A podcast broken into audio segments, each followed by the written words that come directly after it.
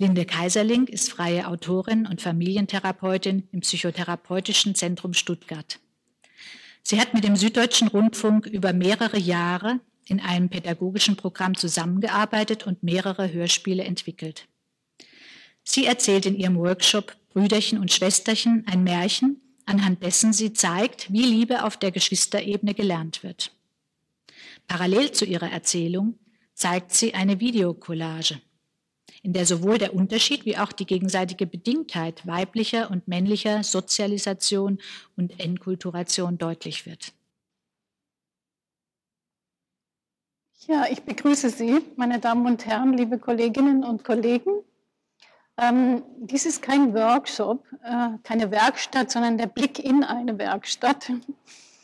Ähm, ich versuche immer äh, Literatur, Kunst und Therapie in meiner Arbeit zu vereinen, also Kunst und Handwerk. Und so auch bei dem Thema, was ich heute habe, Brüderchen und Schwesterchen, zum Unterschied von männlicher und weiblicher Sozialisation und dem Wert von Geschwisterlichkeit, wie Liebe gelernt wird. In Märchen und Märchendeutungen wird viel von Kindern berichtet, die ihr Heim verlassen oder verlassen müssen, von guten und bösen und mächtigen Königsvätern, von guten und bösen und mächtigen Müttern und Stiefmüttern. Wir neigen dazu, diese Geschichten aus der Sicht des Kindes zu lesen und zu verstehen, also von unten nach oben hin zu den Mächtigen. Sind ausschließlich Eltern in der Kindheit wichtig? Kaum jemand hat sich bisher um die Schwestern und Brüder gekümmert, also die enge und lebensprägende Beziehung auf Geschwisterebene. Was wäre Schneeweißchen ohne Rosenrot, Aschenputtel ohne die Stiefschwestern, Hänsel ohne Gretel, der Große ohne den kleinen Klaus? Aus meiner journalistischen Arbeit weiß ich, dass eigentlich nur eine schlechte Nachricht eine nennenswerte Nachricht ist. Aus ähnlichem Grund finden wir in der wissenschaftlichen Forschung, in der Literatur, in Mythen und Märchen vorwiegend die Beschreibung von Geschwisterhass Hass oder Inzest. Geschwisterliebe verblasst dagegen und ist doch der eigentliche Ursprung der Liebe untergleichen und keineswegs eine durch unterdrückte Feindseligkeit geprägte Beziehung. Erst aus den 80er Jahren gibt es Untersuchungen, zum Beispiel des Max-Planck-Instituts in Berlin, die auf eindrucksvolle Weise die überwiegend liebevollen Reaktionen eines älteren Geschwisters gegenüber dem Baby zeigen. Im Gegensatz zu Freud hält Erich Fromm die Geburt eines Geschwisters nur unter Bedingungen eines pathologischen Umfelds für ein Trauma. Geschwister sind in früher Kindheit allgegenwärtiger als Eltern. Woher sollte sonst bei einer bösen, verstoßenden Mutter die Liebesfähigkeit von Brüderchen und Schwesterchen stammen, wenn nicht aus einer primären positiven Bezogenheit aufeinander. Brüder im Märchen sind bemüht, systemische Veränderungen nicht zuzulassen. Am Anfang einer Geschichte sind sie in diesem Sinne mutig und tätig, holen das Wasser des ewigen Lebens, streuen Kieselsteine zur Heimkehr, meinen zu wissen, wohin sie gehen müssen und nehmen ihr Schwesterchen bei der Hand. Aber an einer entscheidenden Stelle versagt ihr Witz und Verstand. Und dann finden sie sich plötzlich in einem Käfig wieder oder werden in Rehe, Raben und Schwäne verwandelt. Wohl dem, der dann eine Schwester hat. Die Schwester im Märchen ist nämlich schön, hilfreich und gut. Sie ist leidensfähig, geduldig und vor allem beseelt von einem unerschütterlichen Glauben an ein gutes Ende. Sie opfert ihren Finger für die sieben Rabenbrüder, ihre Stimme und ihr Lachen für die sechs Schwanenbrüder und ihre Menschenwürde für die beiden Schwestern. Sie arbeitet und dient und sie liebt. Sie ist die Protagonistin, die Hauptperson. Und wenn wir Frauen diese Märchen lesen, identifizieren wir uns mit ihr. Wir sind edel, hilfreich und gut. Und übertragen auf unser Leben glauben wir auch dann noch an ein gutes Ende, wenn jeglicher Verstand das Gegenteil erweist. Wir wissen zwar, dass es auch andere Schwestern gibt, böse, neidisch, faul, wütend, hässlich und gierig, aber das sind eben die anderen, die Stiefschwestern, nicht wir. Diese anderen Schwestern sind immer und un auf unerklärliche Weise Mutters Liebling. Und lange Zeit ist Glück und Wohlergehen auf ihrer Seite. Lange Zeit der Kindheit, die vielen Ungeliebten unter uns in schmerzlicher Erinnerung sind. Aber so einfach ist es eben nicht. Märchen erzählen nicht nur äußere, sondern innere Wahrheiten. Marie-Louise von Franz, die sich im Sinne Jungscher Psychologie lange mit Märchendeutungen befasst hat, schreibt dazu, Nachdem ich jahrelang auf diesem Gebiet gearbeitet habe, bin ich zu dem Schluss gekommen, dass alle Märchen danach streben, ein und dieselbe psychische Tatsache zu beschreiben. Eine Tatsache aber, die so komplex und weitreichend und für uns in allen Aspekten so schwer zu erkennen ist, dass es hunderte von Märchen und tausende von Wiederholungen braucht, bis diese unbekannte Tatsache dem Bewusstsein vermittelt ist. Und selbst dann ist das Thema nie erschöpft. Diese unbekannte Tatsache nennt C.G. Jung das Selbst. Von drei Brüdern ist der jüngste immer der liebste und schließlich glücklichste. Eine Schwester unter Brüdern ist im Märchen immer gut. Sind es mehrere Schwestern, so ist nur eine gut und zwei Schwestern ergänzen einander, weiß und rot, Gold und Pech wie Tag und Nacht. Wir tun gut daran, dies zu bedenken. Von den vielen Schwestern im Märchenwald habe ich eine ausgesucht, die weiter keinen Namen hat, die ein energisches Kind war und doch beinahe eine unterdrückte Frau geworden wäre, wenn nicht ihr Bruder immer bei ihr geblieben wäre auf dem Weg gemeinsamer Emanzipation. So will ich heute von Brüderchen und Schwesterchen erzählen, und das wiederum ist eine Paarbeziehung. In der nächsten Stunde möchte ich dieses Märchen vor Ihnen ausbreiten und träumerisch anschauen, wie einen fein gewebten Teppich, wie eine therapeutische Metapher, die Schicksal und Chance zweier verflochtener Menschenleben schildert. Denn spätestens seit Bruno Bettelheims vielbeachteten Buch Kinder brauchen Märchen wissen wir alle wieder, dass Kinder und auch Erwachsene Märchen brauchen. Warum?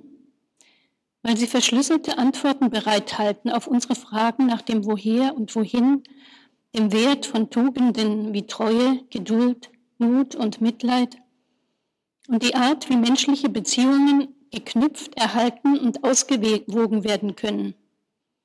Dennoch belehren Märchen nicht besserwisserisch, sie bezaubern. Bruno Bettelheim nannte sein Buch The Uses of Enchantment.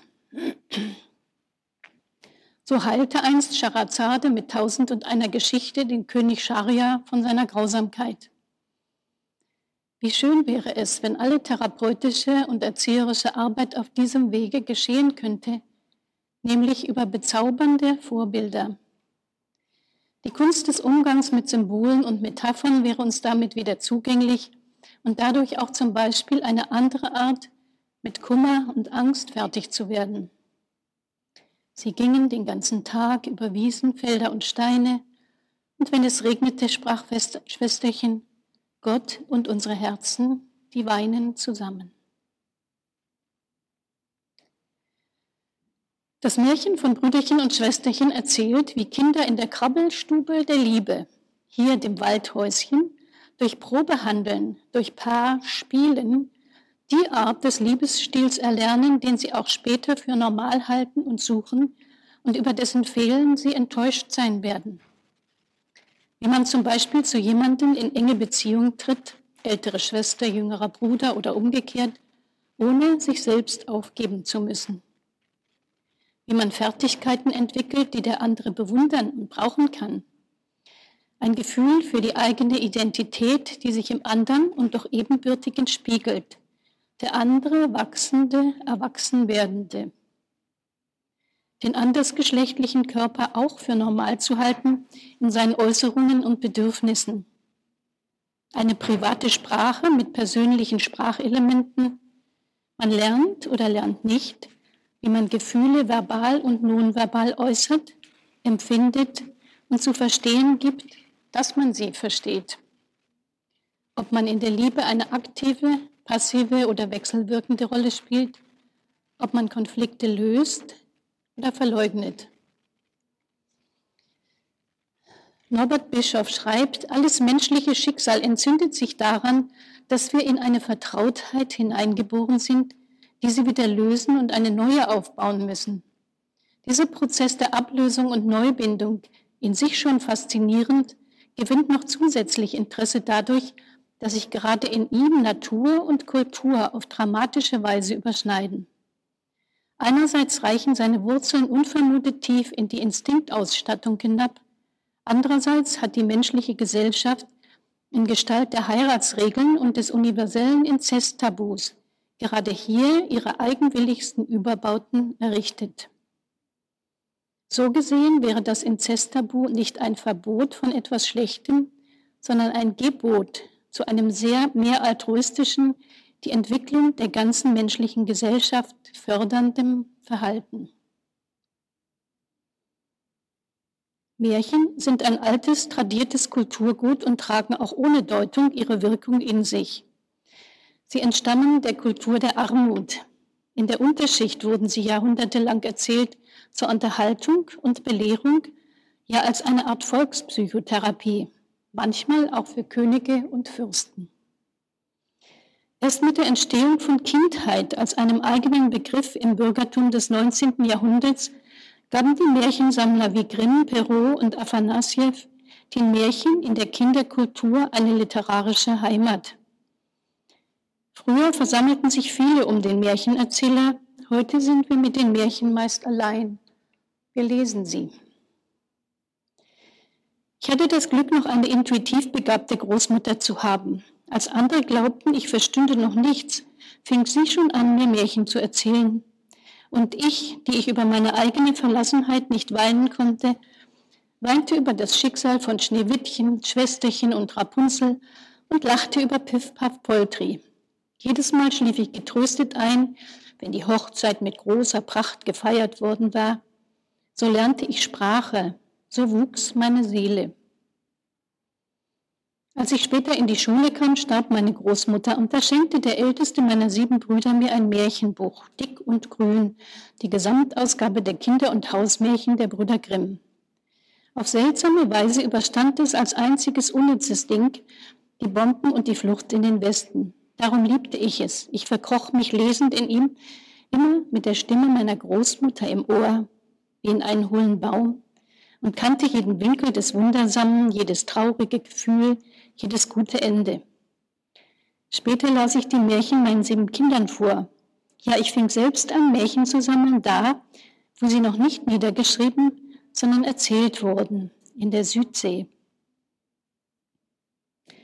Als Familientherapeutin interessiert mich nun ihre Wirkungsweise. Was ist die Wahrheit des Mythos, der Märchen und der Träume? Wie kann man sie heilen und verwenden? Denn wenn man das will, muss man wissen, was sie erzählen. Diese Überlegungen gibt es seit dem Ende des letzten Jahrhunderts. Geistesgeschichtlich gesehen führte die psychologische Mythendeutung zur Entdeckung und Anerkennung des Begriffes der Subjektivität und der Innerlichkeit. Das erste und nun weltbekannte Beispiel lieferte Freud mit der unglücklichen Liebesgeschichte des Königssohns von Theben, mithilfe derer er einen entwicklungspsychologischen Sachverhalt verdeutlichte, den Oedipus-Komplex. C.G. Jung sah in den Symbolen und Metaphern von Mythen und Märchen die Grundmuster und, und Konflikte menschlichen Seelenlebens wiedergespiegelt.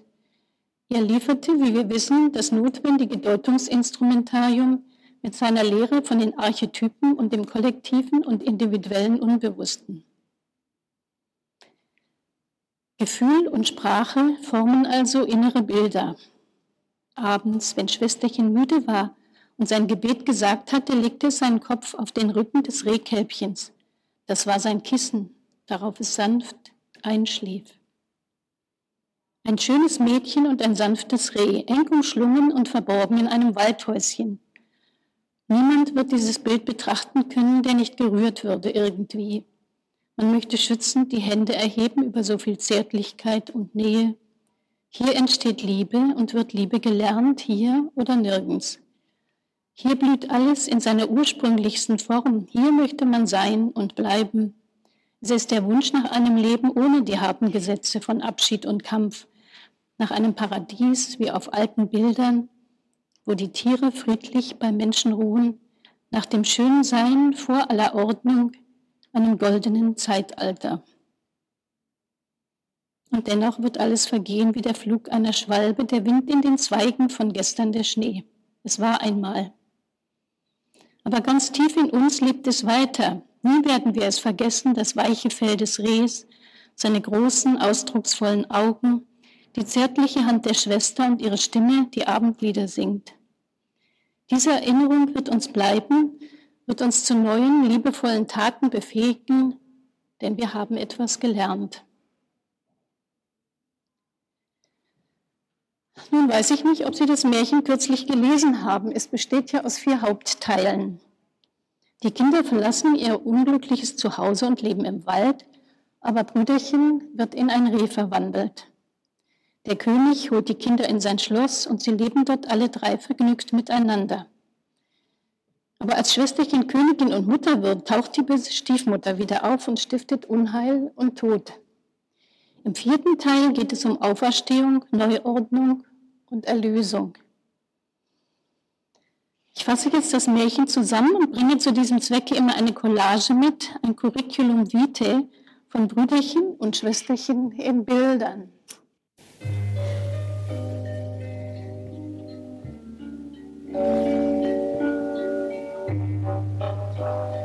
Wir alle machen uns ja innerlich solche Collagen. Wir mischen Kitsch mit Kunst, Angenehmes mit Grausigem, Verbotenes mit Erlaubtem, Stolz Erfüllendes mit Beschämendem. Wir sammeln Bilder.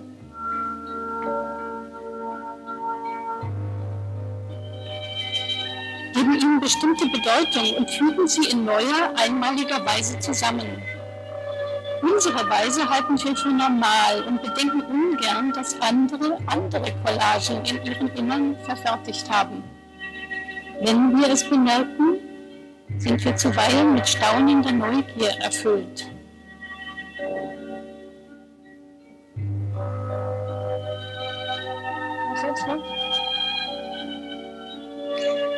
Würden Sie mir zum Beispiel darin folgen können, Picasso und Chagall die Bilder der Liebenden malen zu lassen und die Übermutter von Degas?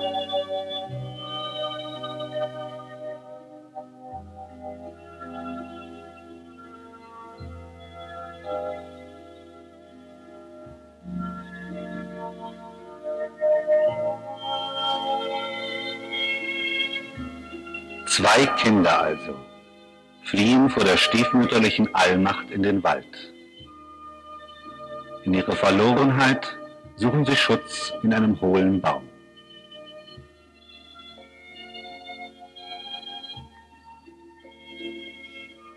Aber die Zauberkraft der großen Mutter reicht weit.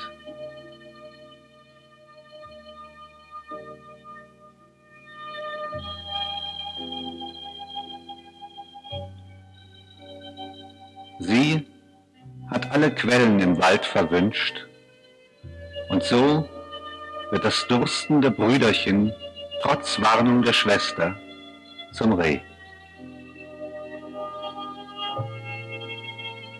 Schwesterchen bindet ihm ihr goldenes Strumpfband um, führt ihn zu einem einsamen Waldhäuschen, macht spielerisch Betten aus Moos und Mahlzeiten aus Beeren und Gras.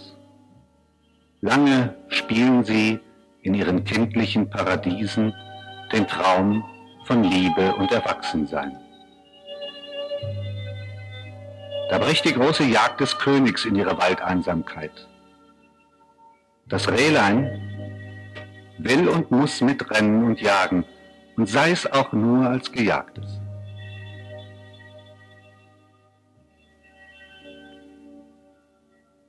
Aber Schwesterlein ist ahnungsvoll besorgt. Wenn du wiederkommst, musst du sagen, mein Schwesterlein, lass mich herein, sonst mache ich die Tür nicht auf. Die Jagd beginnt und alles scheint gut zu gehen. Bis am dritten Tag das Reh von einem Jäger beobachtet wird. Und so findet der König durch das nicht mehr geheime Losungswort der Geschwister Einlass in ihr Waldhäuschen. Aus ihrer Traumwelt nimmt er die schönen Kinder mit auf sein Schloss.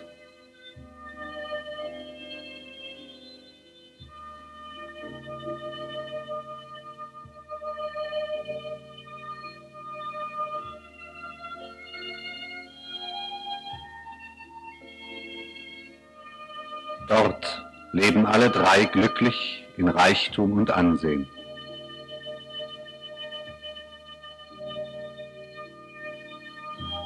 Dann wird Schwesterchen Königin und Mutter. Das Rehlein ruht und der König geht wieder auf die Jagd. Aber auf einmal taucht aus dem Nirgendwo die böse Stiefmutter wieder auf und hat eine einäugige Stiefschwester mitgebracht. Verkleidet als Kammerfrauen bringen sie die schöne junge Königin heimlich in der überheizten Badestube um. Düstere Verwirrung herrscht. Die Stiefschwester liegt im Ehebett.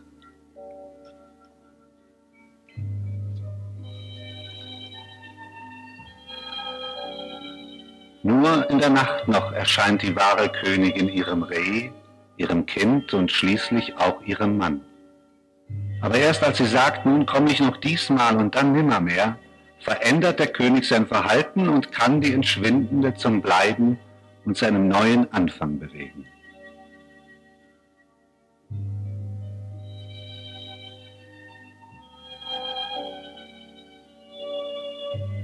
Das Gute wird erlöst und das Böse in seine Schranken verwiesen.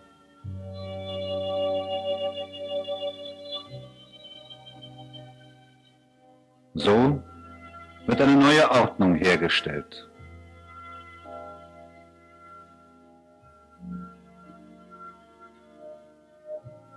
Liebe und Verständigung treten an die Stelle von Sprachlosigkeit und Verzweiflung. Und so wäre der Weg für das neue Geschwisterpaar geebnet mit guten Eltern, die ihre Kinder mit Segnungen statt mit Verwünschungen in das Abenteuer der Menschwerdung entlassen. Wenden wir uns nun dieser alten Geschichte im Einzelnen zu und währenddessen leiht Ihnen die Kamera ihr Auge, um es ein wenig auf der Collage umherschweifen zu lassen.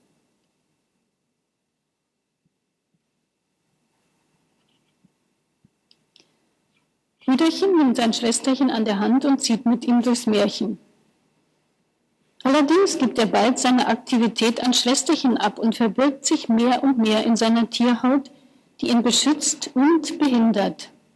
Erst am Ende der Geschichte erhält er seine menschliche Gestalt zurück und obwohl nun schon fast ein Menschenleben verstrichen ist, in dem die Schwester Königin und Mutter wurde, heißt es im letzten Satz unverändert, Schwesterchen und Brüderchen aber lebten glücklich zusammen bis an ihr Ende.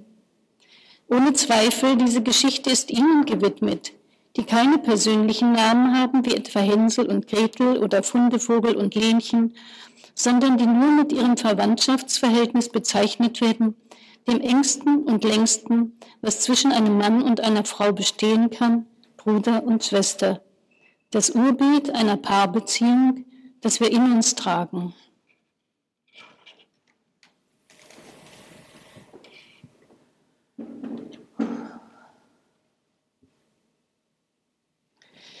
Im Märchen erfahren wir viel über die Befindlichkeit der handelnden, der handelnden Personen, über die äußeren Umstände dagegen kaum etwas. So passen diese für jeden. Brüderchen nahm sein Schwesterchen an der Hand und sprach, seit die Mutter tot ist, haben wir keine gute Stunde mehr. Das versteht jeder auf der ganzen Welt. Wir erfahren nicht, wie Brüderchen aussieht, wie alt es ist, wo es wohnt oder was mit den Eltern geschehen ist. Das Märchen beginnt auch nicht mit Es war einmal, sondern seit die Mutter tot ist. Das ist die Zeitangabe. Das Drama beginnt mit dem Ende der guten Mutterbeziehung.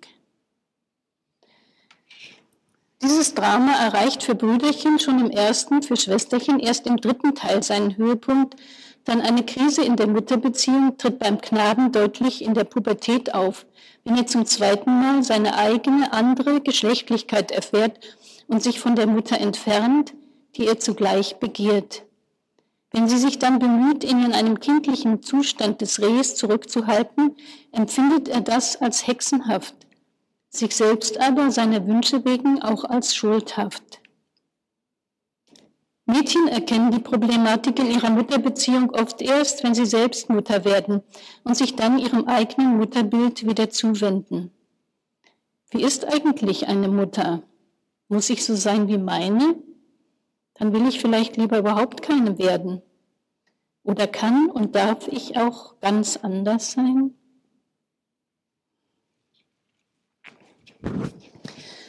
Als die beiden Kinder in diesem Märchen sich auf den Weg machen, sind sie zu zweit. Welch ein Glück. Einzelkinder werden kaum erfahren, welch große Stärkung das geschwisterliche Subsystem in einer Familie bietet.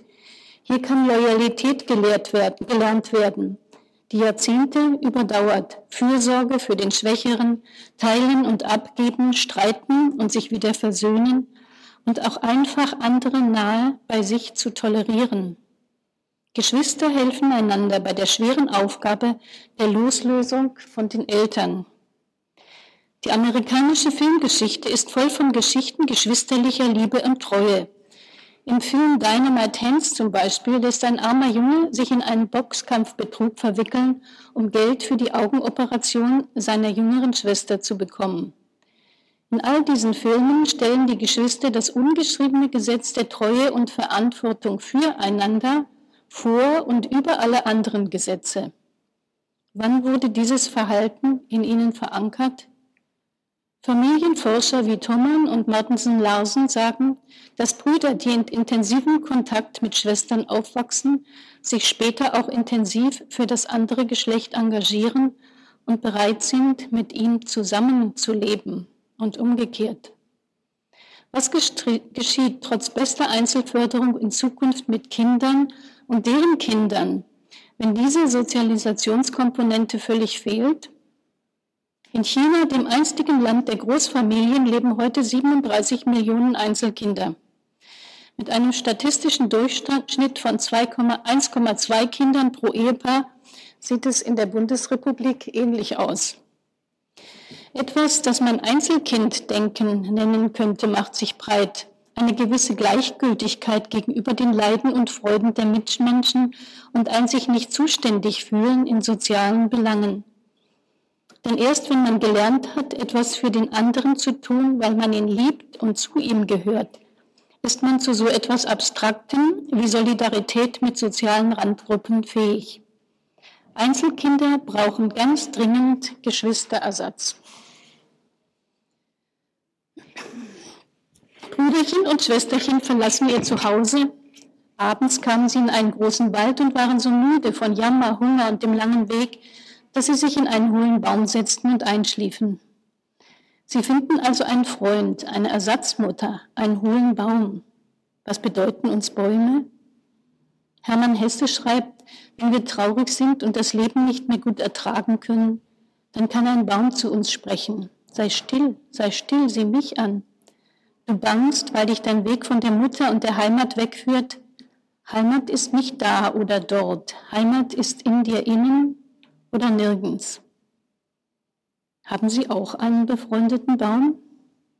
Noch gibt es einige, die auf unsere Freundschaft warten. Hinter unserem Haus fing gleich der Wald an, erzählte mir eine Frau. Dort gab es einen hohen Baum, eine Eiche. Einmal hat unsere Mutter sehr mit uns geschimpft. Wir hatten Geld aus ihrem Portemonnaie genommen und uns damit Bonbons gekauft. Mutter sah entsetzlich traurig und enttäuscht aus. Geht weg, schrie sie, ich will euch gar nicht mehr sehen. Wir standen zuerst unschlüssig herum. Die Enttäuschung unserer Mutter fiel auf uns wie ein nasser Sack. Als wir dann in unserem Baum saßen, ging es uns schon besser. Wir saßen dicht beieinander und kauten Nüsse. Wir schauten durch das Loch hinaus. Es fing an zu regnen und trotz aller Traurigkeit fühlten wir uns geborgen.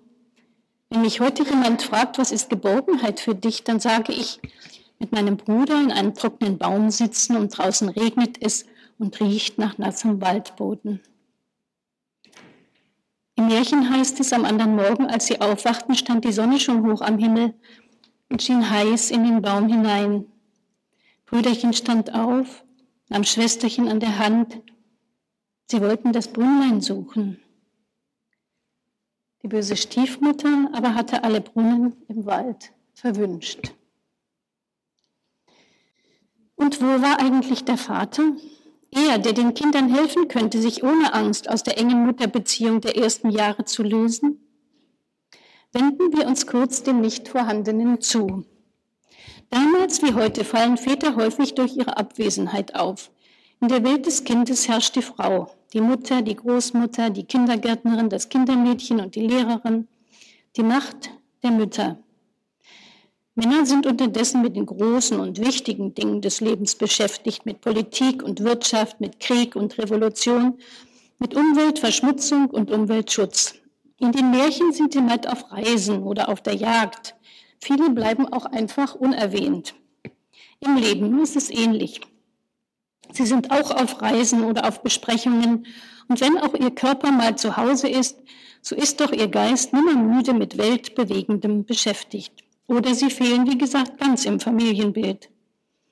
So ist es kein Wunder, dass Therapeuten sich hauptsächlich mit den schlechten und falschen Taten der Mütter ihrer Klienten zu beschäftigen haben.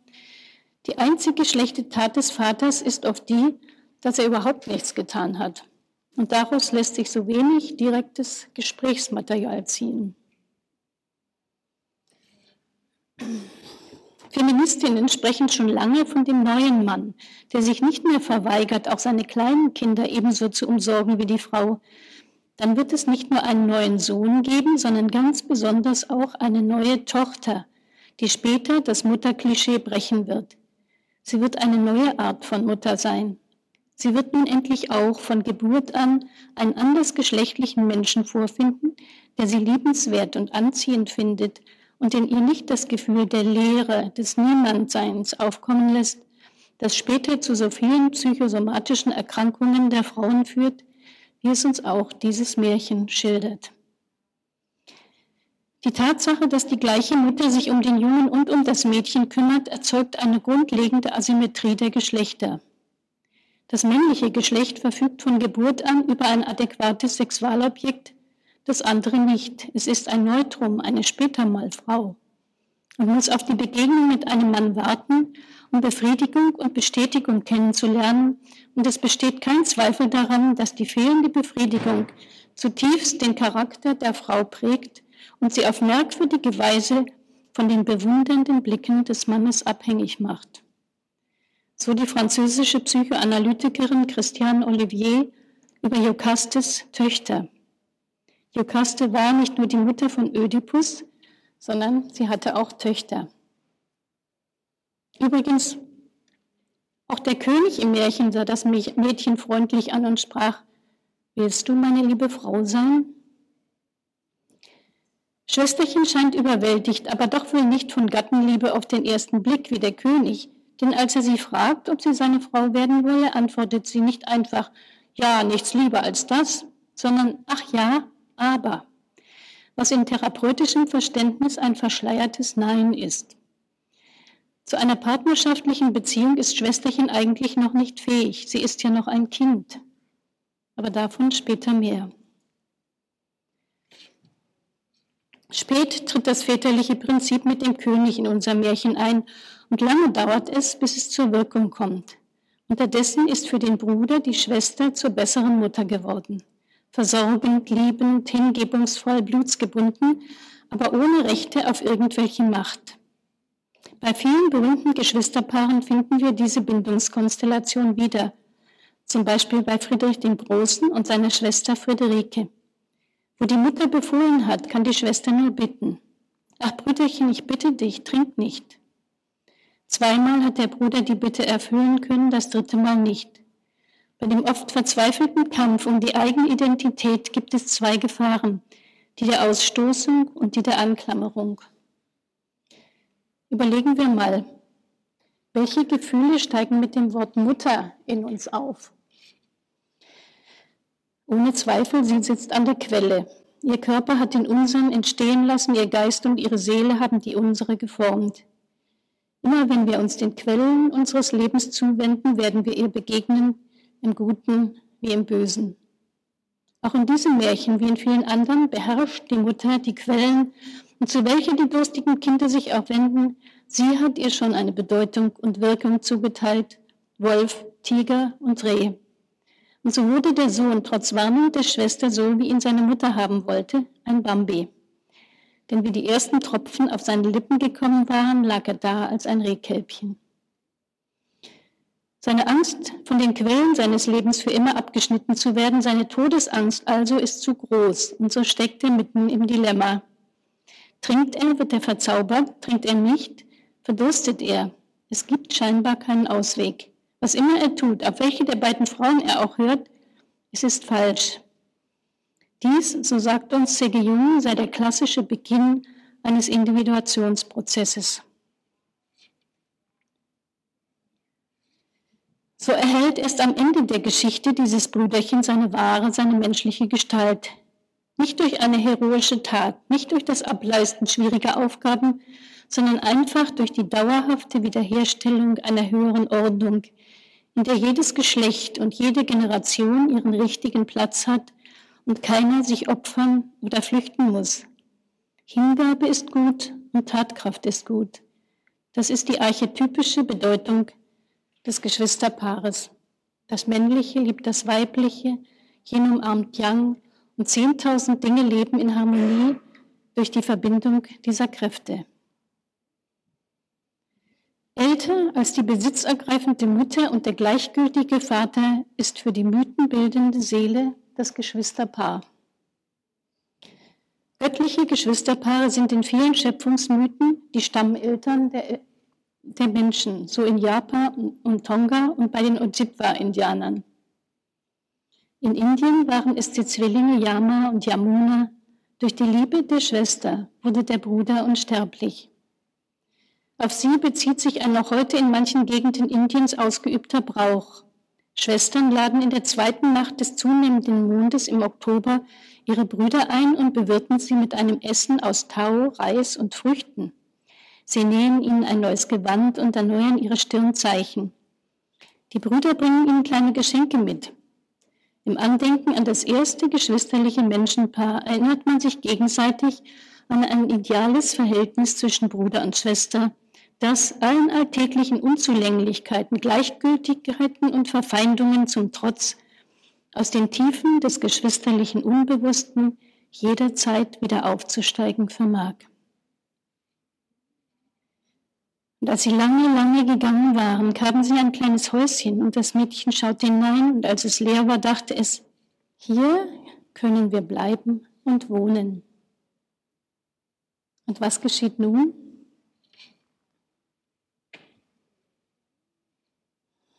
Die Bemühungen des Schwesterchens sind gescheitert.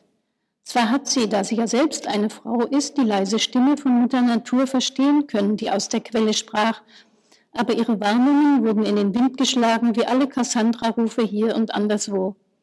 Und so steht sie nun vor der Tatsache, ein Schicksal als das ihre annehmen zu müssen, das sie doch verhindern wollte.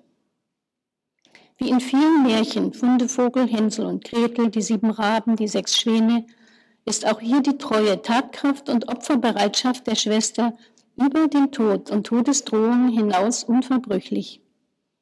Hat sie einmal ein Schicksal mit all den dazugehörenden Gefühlen angenommen und anerkannt, so bleibt sie dabei. Auf sozialer Ebene kann so Schwester zum Beruf werden.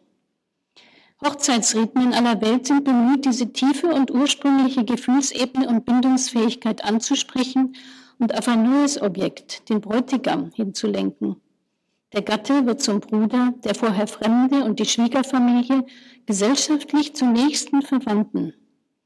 Dass diese Verwandtschaftsverschiebung innerlich oft nicht gelingt, wissen wir. Auch in diesem Märchen, wie in dem von den sechs Schwänen, behält die Treue zum Bruder Vorrang. Und das kommt so.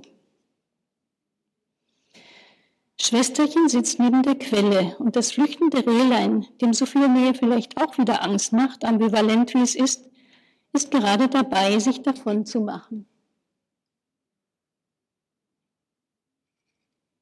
Aber Schwesterchen weiß Rat. Sie nimmt kurzerhand ihr Strumpfband ab und bindet es den Reh um den Hals. Nun ist ein Strumpfband ja etwas sehr Intimes. Und wenn man es da trägt, wo es eigentlich nicht hingehört, nämlich um den Hals, ist es sicher auch sehr auffällig. mindestens so auffällig wie ein goldener Ehering. Der König hat das später auch gleich bemerkt und mag sich gedacht haben, diese zwei gehören zusammen. Eins ohne das andere werde ich nicht bekommen. Das Strumpfband von Schwesterchen ist golden. Warum hat Schwesterchen ein goldenes Strumpfband? On y soit qui mal y pense. Wertvolle goldene Objekte jedenfalls symbolisieren im Märchen Selbsterkenntnis. Bruder und Schwester unterstützen sich bei der Ausreifung der Geschlechtsidentität. In manchen Gegenden Frankreichs bezeichnet man den Regenbogen als das Strumpfband der heiligen Jungfrau. In vielen alten Hochzeitsriten spielt es eine Rolle. So legten in Belgien die Mädchen Strumpfbänder kreuzweise ans Fußende des Bettes und einen Spiegel und das Kopfkissen. Im Traum erblickten sie dann ihren zukünftigen. Auch der zukünftige von Schwesterchen wird durch das Strumpfband zu ihr geführt, das das Reh als etwas Besonderes kennzeichnet. Menschen, die eine erkaltete Ehe als Geschwisterehe bezeichnen, wissen nichts von der Magie des goldenen Strumpfbandes. Aber zuerst einmal verbringen die Geschwister die schönste Zeit ihres Lebens im Waldparadies und geben uns Gelegenheit, ihre Beziehung isoliert vom sozialen Umfeld zu betrachten.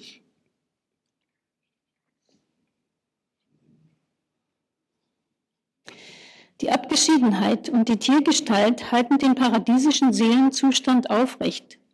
Denn hätte das Brüderchen nur seine menschliche Gestalt gehabt, dann hätte Schwesterchen es wohl heiraten wollen. Viele Geschwisterpaare mögen zu irgendeiner Zeit ihrer Jugend Ähnliches gedacht haben. Bettino Brentano schreibt an ihren Bruder Clemens, als du hereintratst und ich sah dich an und erkannte dich nicht und hielt dich für einen fremden Mann, der mir aber so gefiel, mit seiner blendenden Stirn und seinen schwarzen Haaren so dicht und weich, und du setztest dich auf den Stuhl und nahmst mich auf einmal in die Arme und sagtest, Weißt du, wer ich bin? Ich bin der Clemens.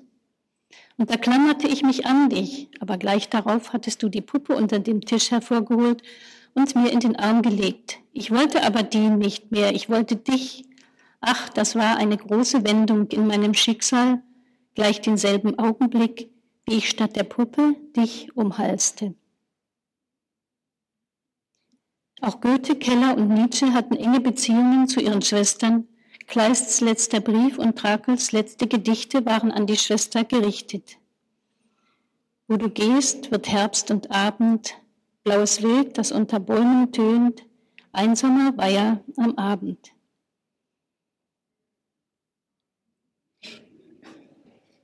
Wie viele Geschwister entwickeln die beiden im Waldhäuschen ein Geheimnis. Lieb Schwesterlein, lass mich herein, muss der Bruder sagen, wenn er eingelassen werden will. Indem sie sich täglich trennen und wiedersehen, ritualisieren sie die, dialektischen Vorgänge von Trennung und Wiederannäherung als identitätsstiftende Erfahrung. Darüber gibt es von Margret Mahler eingehende Untersuchungen. Aber nun kommt der Einbruch eines Dritten in diese Zweisamkeit, eine neue Geschichte beginnt. Es trug sich aber zu, dass der König des Landes eine große Jagd in dem Wald hielt das Reh wäre gar zu gern dabei gewesen. Die Psychoanalyse lehrt uns im Königreich unseres Selbst, den Wald als Ort des Unbewussten zu betrachten. In seine nächtliche Dunkelheit ziehen wir uns zurück oder werden wir verstoßen. Hier begegnet uns unerwartet Gutes oder unerwartet Schlechtes. Verzauberung geschieht und die Vorbedingungen für Erlösung werden geschaffen. Lange und geduldig muss gedient werden bei Waldfrauen und Zwergen, Sternenblumen werden genäht und Brennholz mitsamt steinalter Mütterchen geschleppt. Manche müssen auf einen Teich aufpassen, in dem alles zu Gold wird, was hineinfällt. Und andere verlieren eben dort ihre goldene Kugel. Alles hat Folgen. Der Wald ist niemals Ziel, sondern Durchgangsort zu einem anderen Dasein. Man zieht durch ihn hindurch, von einem Königreich ins andere, wie die Gänsemagd oder der arme Müllerbursche, oder wird vom König des Landes aus diesem Dickicht herausgeholt und der löst dann ein, was uns allen am Anfang versprochen wurde, ein gutes Ende. Der König mit seinem, in seinem Königreich ist das Symbol des alles beherrschenden und ordnenden Bewusstseins. In vager Unzufriedenheit und mit der Vorstellung, dass das Leben doch irgendwie noch interessanter und lustvoller sein müsste, verlässt unser König seine Regierungsgeschäfte und begibt sich in seinem Wald auf die Jagd. Und was begegnet ihm da? Ein knabenhaftes Reh, das ihn durch seine Schönheit fasziniert, durch seine Schnelligkeit herausfordert und durch seinen goldenen Schmuck verlockt. Die Faszination einer Jagd besteht ja darin, dass der Jäger seine Kräfte messen kann. Noch schneller, noch schlauer, noch stärker, noch wissender als das Tier muss er sein, dessen Bewegungen und Gewohnheiten muss er kennen oder kennenlernen.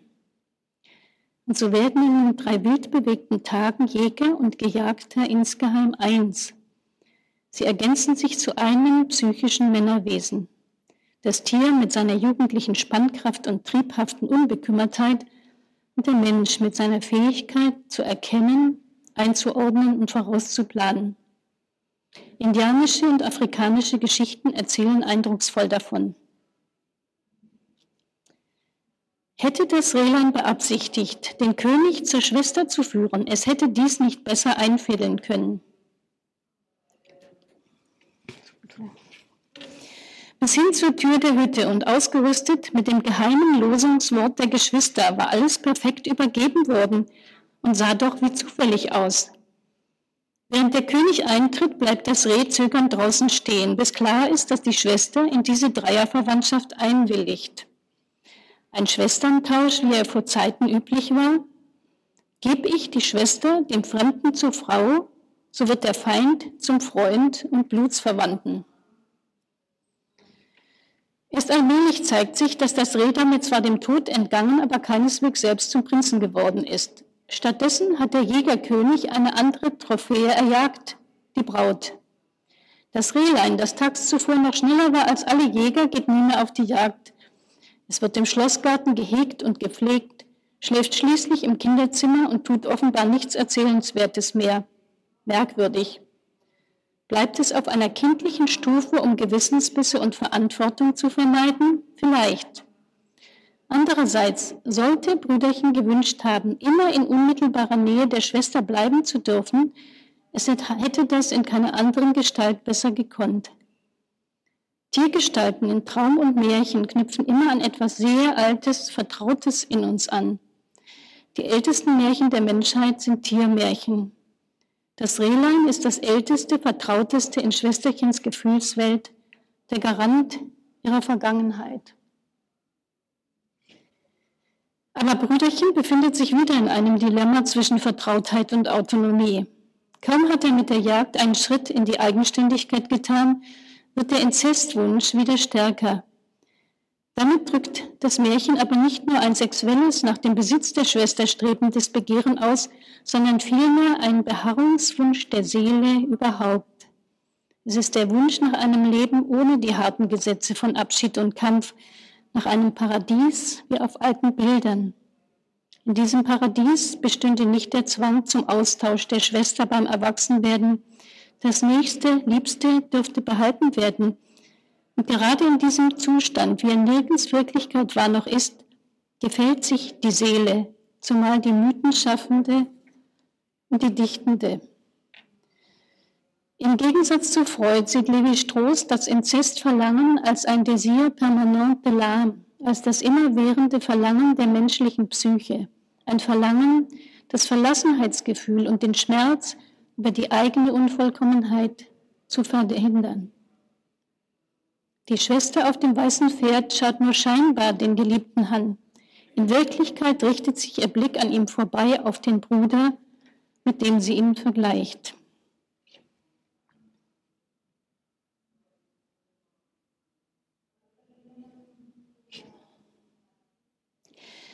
Wenn ein Mädchen einen kleinen Bruder bekommt, merkt sie, dass sein Geschlecht aus irgendeinem Grunde mehr wert zu sein scheint als das ihre.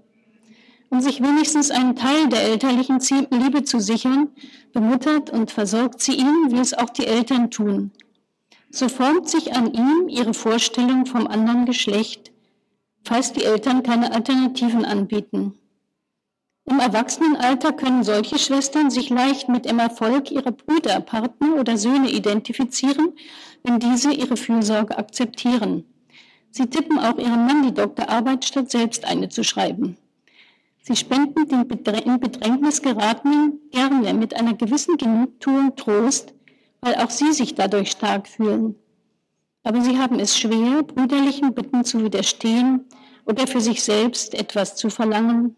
Ja, vielleicht brauchen sie zu ihrem Wohlergehen die Hand, die bewundernd, liebend und bedürftig zu ihnen heraufgereckt wird, so wie es einst die kleine Hand ihres Bruders sie gelehrt hat.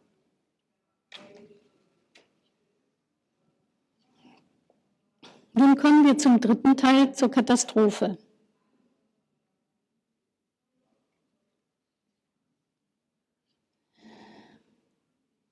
Die böse Stiefmutter aber, um deren Willen die Kinder in die Welt hineingegangen waren, als sie nun hörte, dass sie so glücklich waren und es ihnen so wohl erging, da wurden Neid und Missgunst in ihrem Herzen rege und sie ließen ihr keine Ruhe.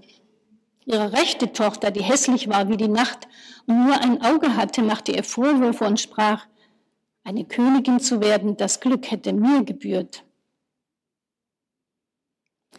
Es ist gewiss nicht schwer, sich mit dem lieben, sanften Schwesterchen zu identifizieren. Aber wir Frauen haben, wie gesagt, auch eine stiefschwesterliche und stiefmütterliche Seite in uns, die uns oft schwer zu schaffen macht. Davon erzählt der dritte Teil des Märchens. So denke ich, erwachte in Schwesterchen der Geist der Stiefmutter, ihr Imago, in dem Augenblick, als sie selbst Mutter werden sollte. Innerlich hörte sie nun die alte Stimme und alles, was sie ihr je darüber gesagt hatte, wie eine rechte Tochter zu sein habe. Das machte sie unsicher und unglücklich und ihr fehlte ein gutes Vorbild als Alternative. Je unglücklicher sie wurde, umso hässlicher benahm sie sich auch und umso mehr zweifelte sie an sich selbst und sah alles nur noch von einer Seite, mit einem Auge sozusagen. Immer schwächer wurde ihre königliche, besonnene Seite, immer zorniger und wütender wurde sie, neidisch, unzufrieden und eifersüchtig, stiefschwesterlich und stiefmütterlich. In der Badstube hatten sie ein rechtes Heulenfeuer angemacht, das die schöne junge Königin bald ersticken musste. Und so flüchtete sie schließlich in ihre Depression und war für lange Zeit für alle gestorben, während die falsche, die einäugige Stiefschwester im Königsbett lag.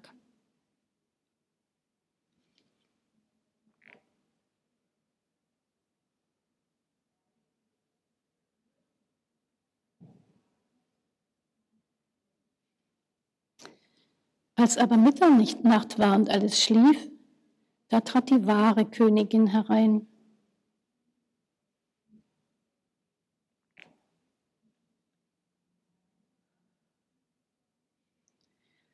Sie nahm das Kind aus der Wiege, legte es in ihren Arm und gab ihm zu trinken. Sie vergaß aber auch das Riechen nicht, ging in die Ecke, wo es lag, und streichelte ihm über den Rücken. So kam sie viele Nächte und sprach niemals ein Wort dabei. Als nun so eine Zeit verflossen war, da fing die Königin an, in der Nacht zu reden und sprach, was macht mein Kind? Was macht mein Reh? Jeder, der Märchen liest, weiß, dass in ihnen die Zahl drei eine Rolle spielt. Drei Aufgaben sind zu lösen, drei Hindernisse zu überwinden, drei Nächte zu durchwachen. Hat man drei dieser Schritte getan, geschieht etwas Viertes, etwas Überraschendes, Neues tritt in die Erscheinung, das man aber insgeheim schon immer geahnt hat. Auch die schöne Königin kann ja nicht tot und der Bruder kein Reh bleiben. Wer könnte sie erlösen? Der König? Aber der ist doch immer auf der Jagd und weiß von nichts. Vielleicht, wenn ihm seine Frau woanders begegnen würde, vielleicht verspielt, zärtlich, vielleicht nachts. Denn am Tage herrscht in dieser Familie ja schon lange Krimi-Stimmung bei zugezogenen Vorhängen.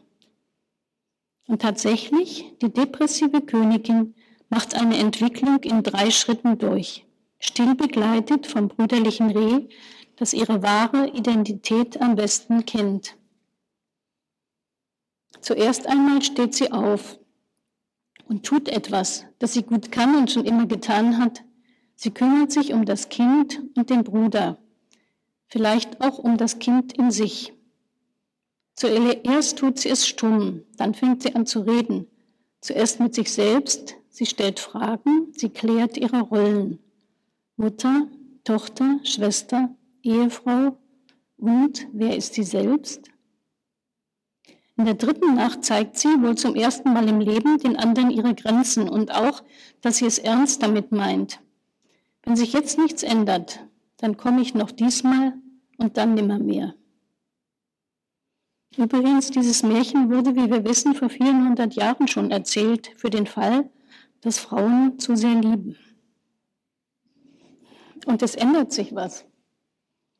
Im letzten, aber auch allerletzten Moment setzt der vielbeschäftigte König andere Prioritäten in seinem Leben. Die Liebesbeziehung zu seiner Frau wird ihm wichtiger als Stellung, Würde, Politik, Geld und was sonst noch so an großen Belangen es gegeben haben mag. Wie kommt das? In der verspielten Zärtlichkeit der Nacht erkennt er sie wieder, die Schöne aus dem Waldhäuschen, die schwesterliche Geliebte, nicht die einäugige, rechthaberische, prunksüchtige, neidische im königlichen Ehebett. Nein, diese hier ist die richtige, die wahre Königin. Zum zweiten Mal in seinem Leben ergreift er seine Chance. Da konnte sich der König nicht zurückhalten, sprang zu ihr und sprach, du kannst niemand anders sein als meine liebe Frau. Da antwortete sie, diesmal ohne Umschweife, ja, ich bin deine liebe Frau und hatte in dem Augenblick durch Gottes Gnade das Leben wiedererhalten, war frisch, rot und gesund. Der König ist nun bereit zu reden, die Königin ist auch bereit zu reden und beide hören zu. Beide sind bereit, sich gegenseitig zu respektieren destruktives Handeln und fremde Einmischung aus ihrer Beziehung zu verbannen und Gerechtigkeit für alle wiederherzustellen. Erst dann wird auch das Reh aus seiner zärtlichen, aber kindhaften Gebundenheit erlöst. Schwesterchen und Brüderchen aber lebten glücklich zusammen bis an ihr Ende. Was haben sie für ihr Glück getan? Wir erinnern uns, sie lernten, was alle Kinder lernen sollten, wie man zu jemandem in enge Beziehung tritt, ohne sich selbst aufgeben zu müssen, wie man Fertigkeiten entwickelt, die der andere bewundert und brauchen kann, ein Gefühl für die eigene Identität, die sich im anderen spiegelt, den andersgeschlechtlichen Körper auch für normal zu halten in seinen Äußerungen und Bedürfnissen, eine private Sprache mit persönlichen Sprachelementen, Sie lernten, wie man Gefühle verbal und nonverbal äußert, empfindet und zu verstehen gibt, dass man sie versteht. Wie man in der Liebe eine wechselwirkende Rolle spielt, wie man Konflikte löst und nicht verleugnet. Dies ist keine Geschichte von Geschwisterstreit, wie es sie auch gibt. Die Brüder Grimm bewahrten für uns eine Geschichte von Geschwisterliebe und Treue. Liebe trat an die Stelle von Gewalt, Zärtlichkeit an die Stelle von Gleichgültigkeit, gegenseitige Fürsorge an die Stelle von Machtkämpfen. So gelang es ihnen, trotz struktureller Ungeborgenheit, ihren Individuationsprozess zu vollenden, jeder für sich und auch beide zusammen. Nach 4000-jährigem Bestehen schwindet das Patriarchat nun dahin und wird bald nicht mehr als universelles Gesellschafts- und Familienmodell angesehen werden. Ich glaube auch nicht, dass wir zum Matriarchat zurückkehren werden. Dies alles bedeutet ein Umdenken in unserem Erziehungskonzept. Für eine bestimmte Art des Umgangs miteinander ist noch kein besseres Wort als Brüderlichkeit gefunden worden. Ich möchte es Geschwisterlichkeit nennen. Schwestern werden die neuen Mütter und Brüder die neuen Väter sein. Und in der Ehe ist heute Geschwisterlichkeit am meisten gefragt. In der einst so großen, unerforschten Welt wird nunmehr unser kleines, überfülltes Raumschiff Erde überhaupt nur dann überleben, wenn Bruder und Schwester sein in allen Bereichen das erstrebenswerteste aller Ziele ist. Die jüngsten politischen Ereignisse haben uns wieder gezeigt, wir werden gemeinsam überleben oder gar nicht. Ich danke Ihnen.